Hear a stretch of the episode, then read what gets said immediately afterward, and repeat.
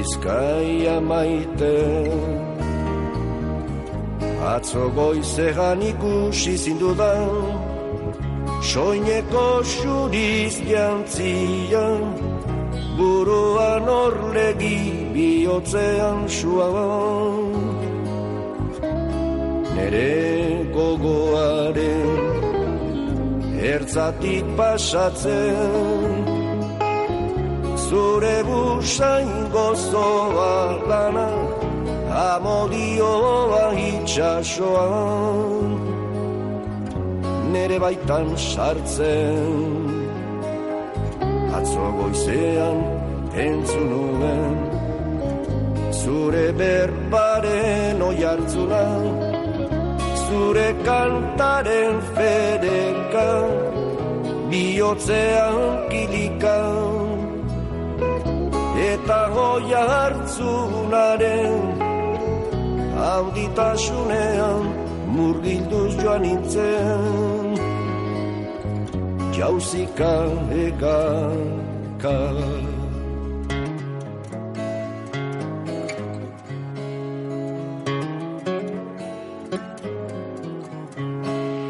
Velar por las ermitas olvidadas y en ruinas de Vizcaya. Este es el noble objetivo que ha llevado a un grupo de técnicos y profesionales de la historia, del arte, la arquitectura, la arqueología o la etnografía a constituir la asociación sin ánimo de lucro BEL, Vizcaico Ermiten Lagunac. Su reciente presentación en sociedad ha venido acompañada de detalles de las dos primeras actuaciones a desarrollar en dos ermitas de la localidad de Orozco, sede de BEL y lugar de residencia de su presidente Iñaki García Uribe. Iñaki, ya sabéis, los habituales de Onda Vasca, que es etnógrafo de la Sociedad de Ciencias Aranzad y colaborador de esta casa. De hecho, un verano más le hemos podido disfrutar con ese espacio, sucedidos vascos que cada sábado nos ha regalado en Euskadi Hoy fin de semana y hoy le arañamos un ratito aquí en Euskadi Hoy Magazine. Iñaki, ¿qué tal, Eguardión?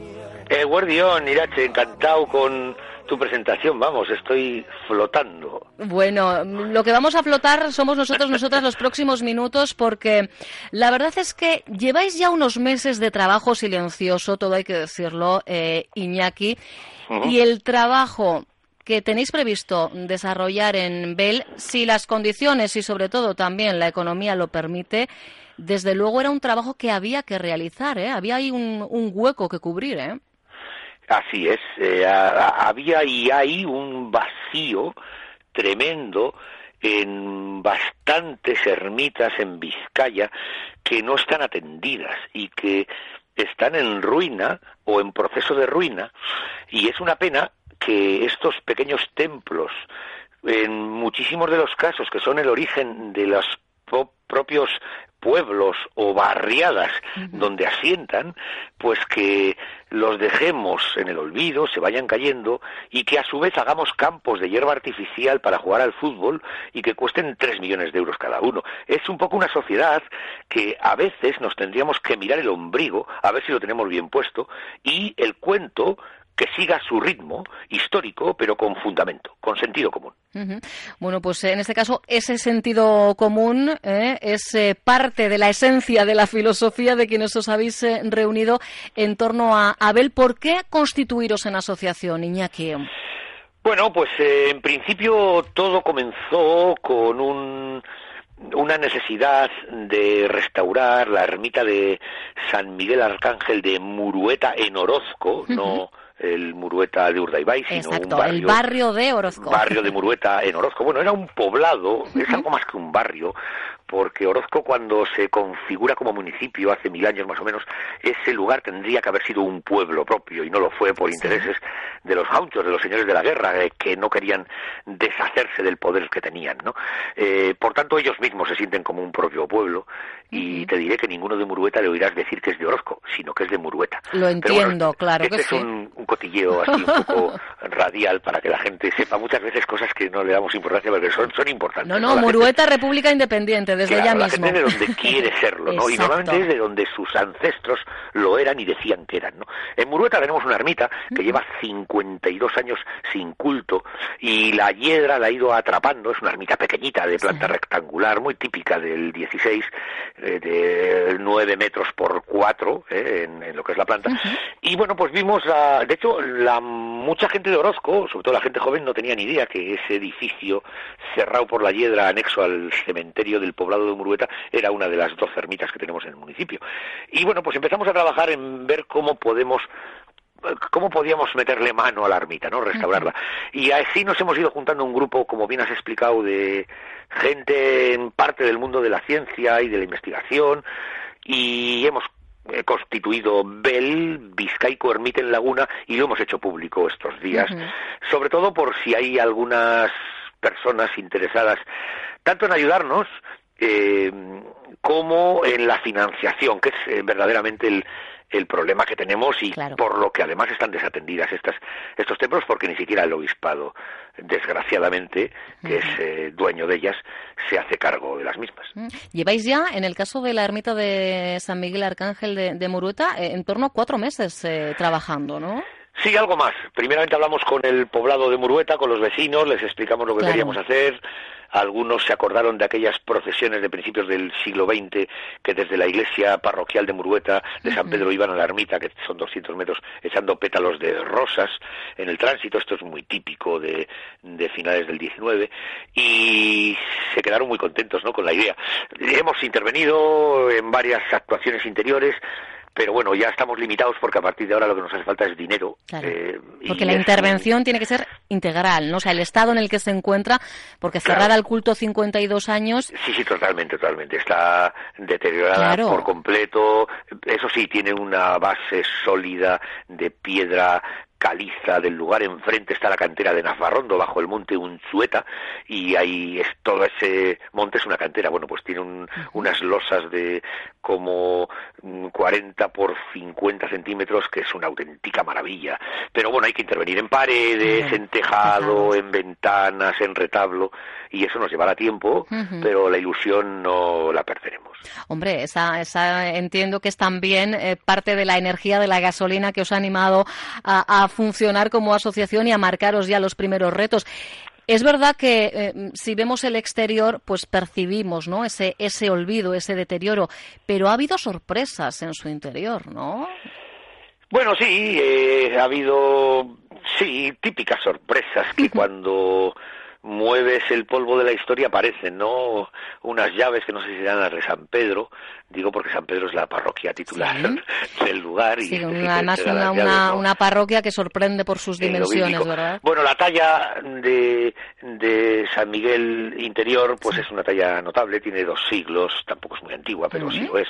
Eh, ya la tenemos guardada en la parroquia a buen recaudo y hemos sacado el mueble del altar que es muy humilde, es un mueble de madera tiene 550 años, está vivo por completo.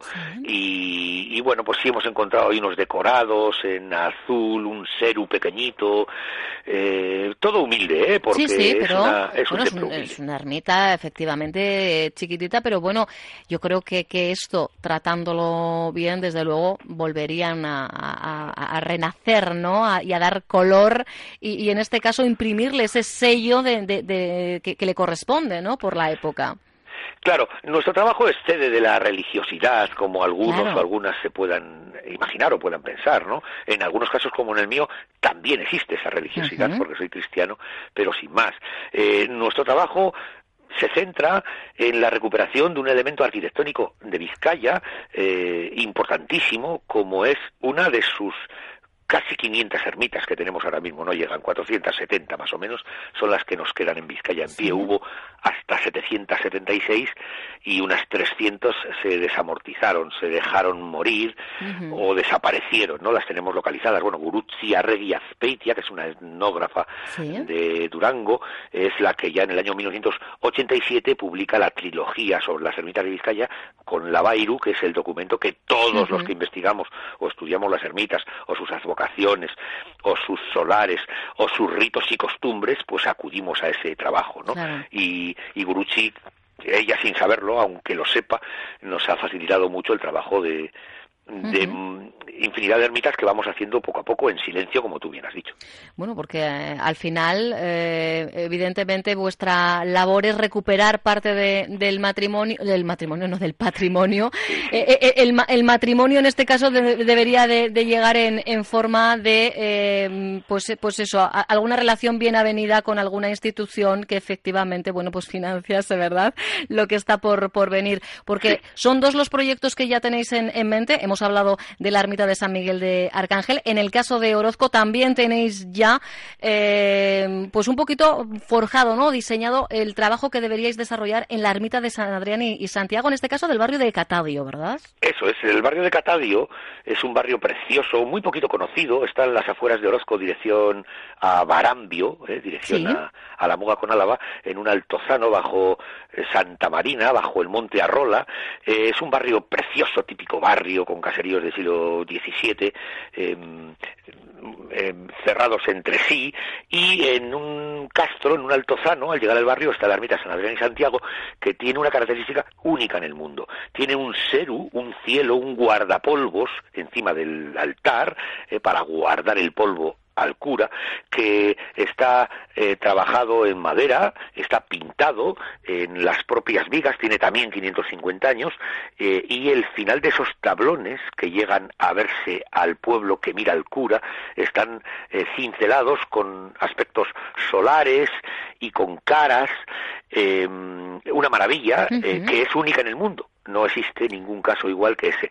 Me consta que la Diputación Foral de Vizcaya va a cometer una obra de restauración sobre ese Seru y nosotros lo que vamos a hacer antes es eh, cambiar el tejado por completo porque lo tenemos con lonas de estas de obra que bueno que tiene unos 30 agujeros y hay que cambiarlo. Ya tenemos el proyecto acabado y también intervenir en un muro trasero que por escurrantía del agua de la lluvia ha ido impregnando el suelo y nos está eh, en parte trazando una línea de rotura que tenemos que, arreglar eso como sea para que la ermita que es una ermita muy importante en Orozco y en este caso sí está abierta al culto, ¿verdad? vista sus mejores galas, por supuesto. Claro, claro. En este caso, el estado de conservación nada tiene que ver con el de la ermita de San Miguel Arcángel, ¿no? No, no, en absoluto. Ah, todavía el día Santiago, el otro día, se ha hecho la misa, en el día de autos con mucha gente de Orozco que sube a Catadio exclusivamente para esa misa, con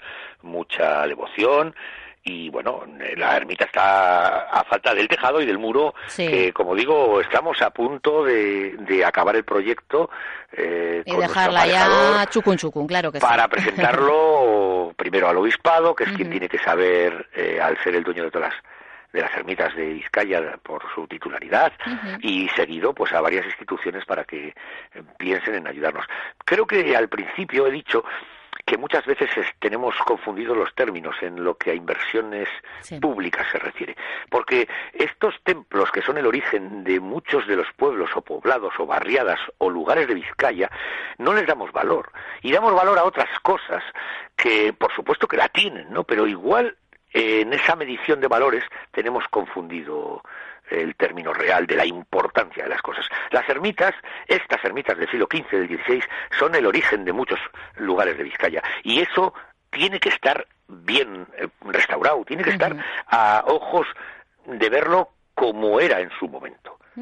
Sí, porque al final cuentan parte de nuestra historia, efectivamente, y, esto hay que tenerlo en cuenta. Para preservarlo, sin embargo, bueno, primero se necesitan personas con la pasión ¿eh? de Iñaki García Uribe y después manos, evidentemente, que, realicen esas tareas. Entiendo que más allá, evidentemente, de lo que hemos venido comentando, Iñaki, de la necesidad de ayudas económicas, sé que tenéis pensado, pues, por ejemplo, recurrir a algo que está muy de moda, ¿no? Esas líneas de micromecenazgo, de, de crowdfunding, pero luego entiendo que también el Ausolán aquí el trabajo eh, en cada lugar en el que estéis también va a funcionar, ¿no? Se trata de que los propios vecinos y vecinas, en la medida de lo posible, si pueden y quieren, eh, entiendo que se sumen también, ¿no? Sí, pero hay que tener un poquito cuidado con el Ausolán. Se ha trabajado mucho, lógicamente el Ausolán se trabajaba cuando no cuando las instituciones no financiaban cosas, ¿no? Pues en, en, en general digo, ¿no? En, en el en, los otros regímenes de la democracia que ha habido, ¿no? que todavía están cercanos en el tiempo. ¿no?